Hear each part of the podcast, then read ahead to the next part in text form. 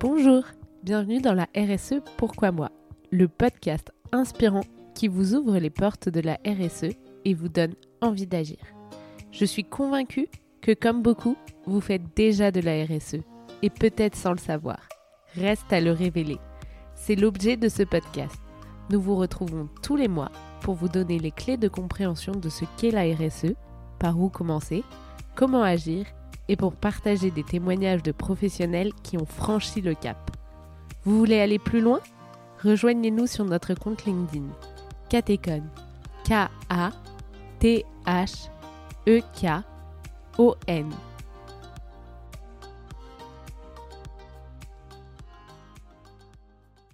Aujourd'hui, nous nous retrouvons pour le premier épisode de RSE Pourquoi moi? Et je suis heureuse de donner la parole à Eric Chazeran et Jean-Sébastien Cadix, tous les deux venant de l'entreprise Catecon. Nous allons parler de ce qu'est la RSE pour les PME. Bienvenue à tous les deux. Pouvez-vous vous présenter en quelques mots? Je suis Jean-Sébastien Cadix. J'ai rejoint l'aventure Catecon en janvier 2023 et moi, j'interviens euh, plus spécifiquement euh, sur la partie euh, conseil, sur la partie RH et en particulier aussi sur tous les ateliers d'intelligence collective, puisque je crois que c'est un outil qui est extrêmement important de faire participer et adhérer l'ensemble des salariés d'une entreprise pour pouvoir les faire travailler sur la RSE, les, faire s'approprier la, la, matière et pouvoir derrière effectivement inventer l'entreprise de demain.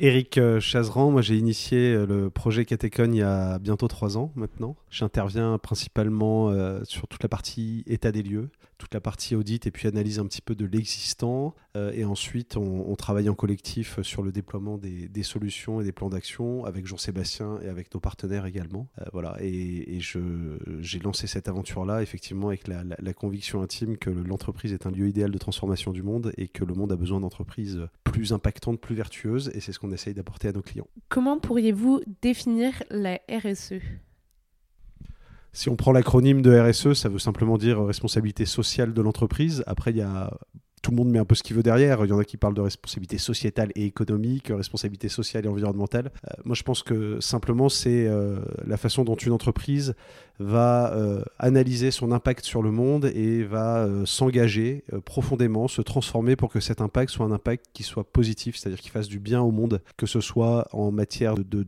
d'action sociale, dans le dialogue avec les collaborateurs, dans le dialogue social, dans euh, l'égalité salariale, dans l'inclusion par exemple, euh, sur l'environnement naturellement, euh, diminuer son impact environnemental et participer à la régénération de, notre biodiversité, de nos écosystèmes. Et puis sur la partie gouvernance naturellement, la vision, le partage de la vision, le partage de la valeur. Sur la partie extérieure, tout ce qui va être achat responsable, intégration dans la communauté, ancrage local. Voilà, en fait, la RSE, c'est vraiment comment l'entreprise finalement s'inscrit dans son monde, dans sa société, en essayant de faire du bien, en essayant d'avoir un impact positif. C'est une définition très complète. Pourquoi donc euh, faire de la RSE Qu'est-ce que cela peut apporter aux entreprises?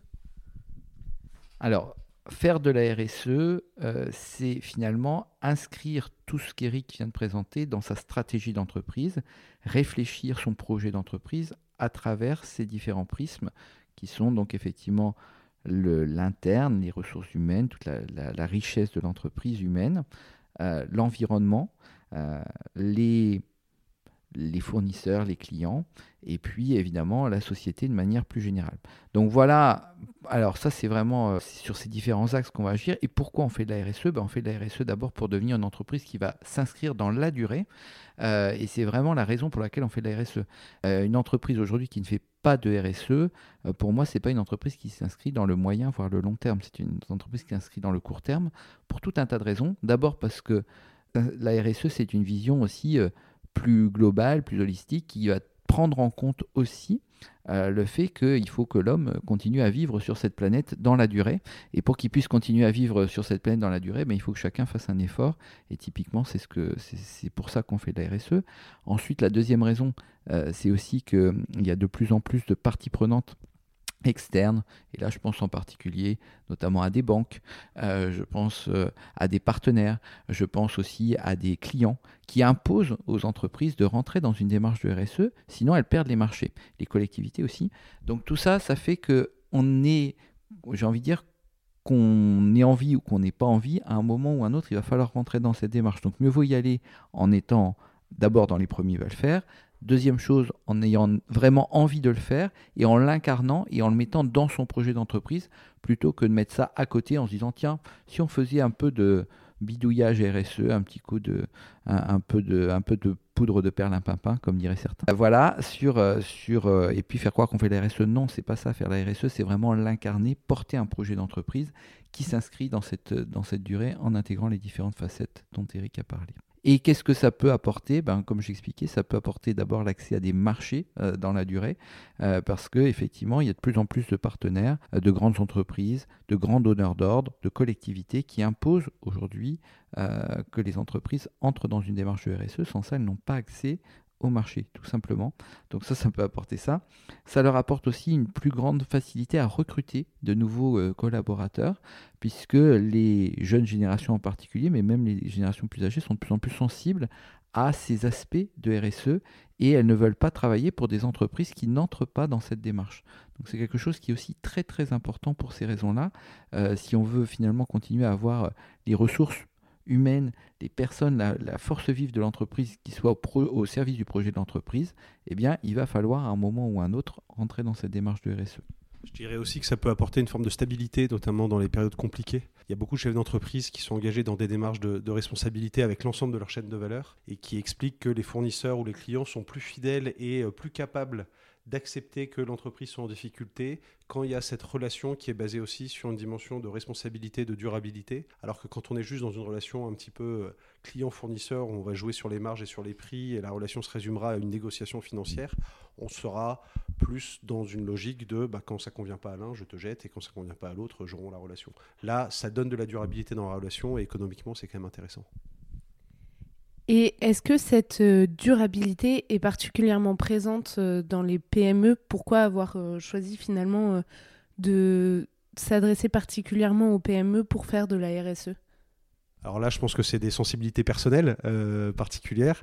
Moi, je ne connais pas les grands groupes. J'ai pas l'expérience des grands groupes. La plus grande entreprise dans laquelle j'ai travaillé, on était 400. Euh, et en fait, ce que, j'ai découvert euh, au travers de mon ancien métier de, de, journaliste en presse locale, quand je visitais des entreprises, c'est qu'il y avait une souplesse et une capacité à parler aux dirigeants des PME qui étaient beaucoup plus. Enfin, le dialogue était facilité.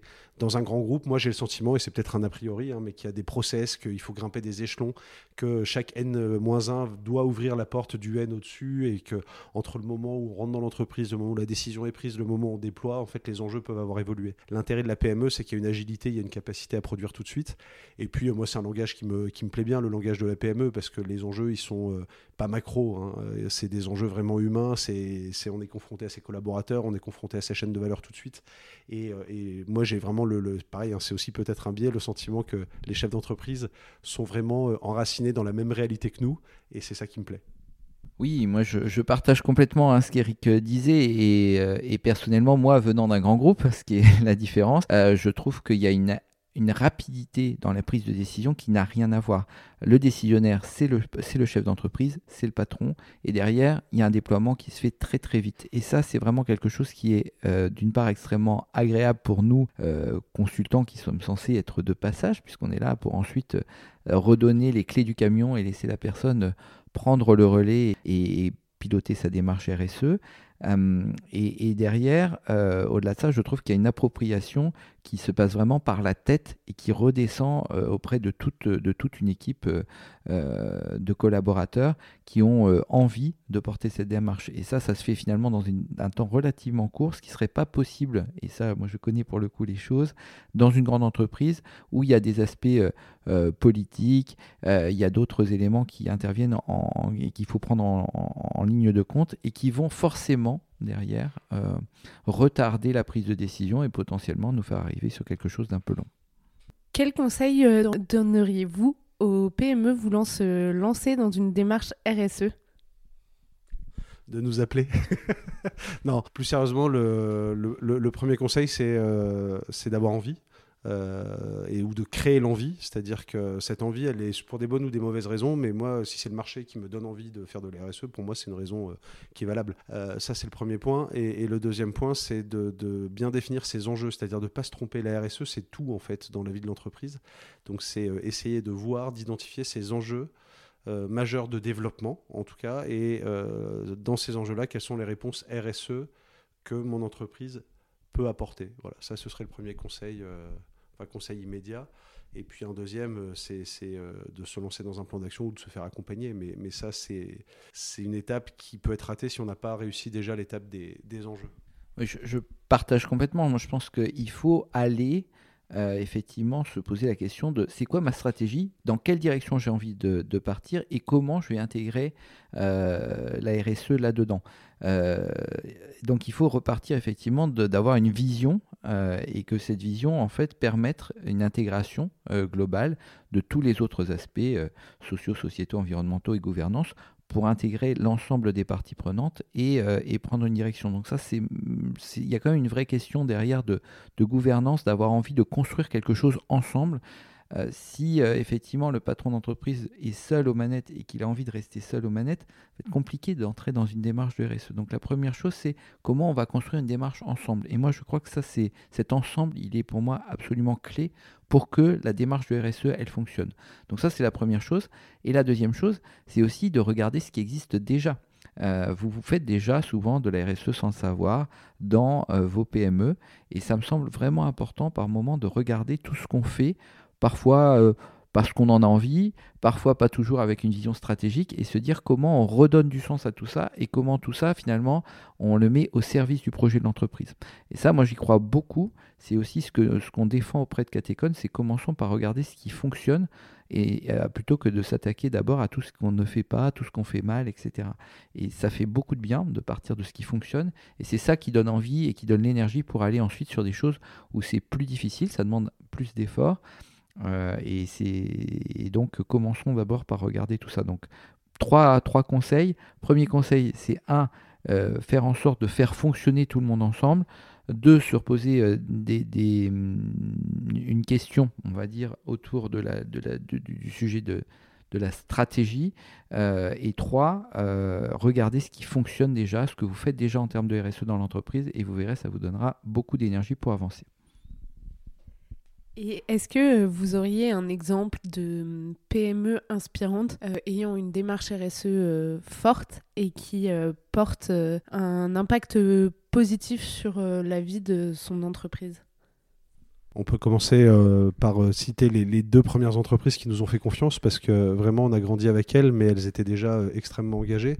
à Lyon, on a l'entreprise Sabeco, qui est une entreprise qui fait de la plomberie et qui accompagne ses apprentis dans tout le savoir-être, dans tout une notion de posture euh, et, qui leur donne une confiance, un regard, une dignité, euh, avec une exigence à côté de ça qui est, qui est extraordinaire. Et c'est vrai que nous, on a découvert cette entreprise euh, un peu par hasard. Et quand on est entré dedans, moi, je suis sorti, je me rappelle, je suis sorti de mon premier rendez-vous en me disant, mais j'ai vraiment envie qu'on travaille avec eux parce que sur beaucoup d'aspects, notamment socio-sociétaux, travaillent auprès des jeunes des quartiers prioritaires de la ville ou des jeunes migrants isolés, notamment, ils, sont, ils remplissent une mission qui n'est pas une mission de plomberie et ils le font parce que ça, ça sert aussi euh, leur projet d'entreprise.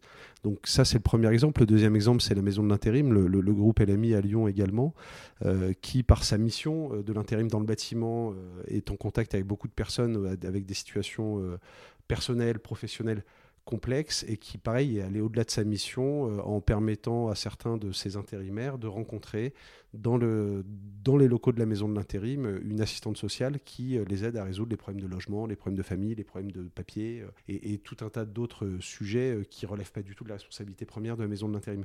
Et ça, c'est des choses où j'ai vraiment eu le sentiment en rencontrant les deux chefs d'entreprise qu'ils étaient un petit peu dans le don euh, c'est-à-dire qu'ils se disaient, tant pis, on va donner un peu du temps et de la ressource de notre entreprise, mais ça fera du bien aussi à nos parties prenantes et du coup par ricochet à nous. Mais il n'y avait pas une approche cynique, il y avait vraiment une véritable approche de, dans ma mission d'entreprise, bah, j'ai envie d'aller au bout de la démarche, au bout de la logique. Et ça nous a beaucoup, beaucoup inspiré pour construire la suite du, projet. Eh bien, merci à tous les deux. Grâce à vous, on en sait un peu plus sur euh, ce qu'est euh, la RSE dans les PME et comment la mettre en place. Notre épisode touche à sa fin. J'espère qu'il vous a plu et que vous en savez un peu plus sur la RSE. Nous vous retrouvons très vite pour un nouvel épisode. N'hésitez pas à nous contacter pour échanger sur le podcast et nous dire les thématiques que vous aimeriez que l'on aborde dans les prochains épisodes.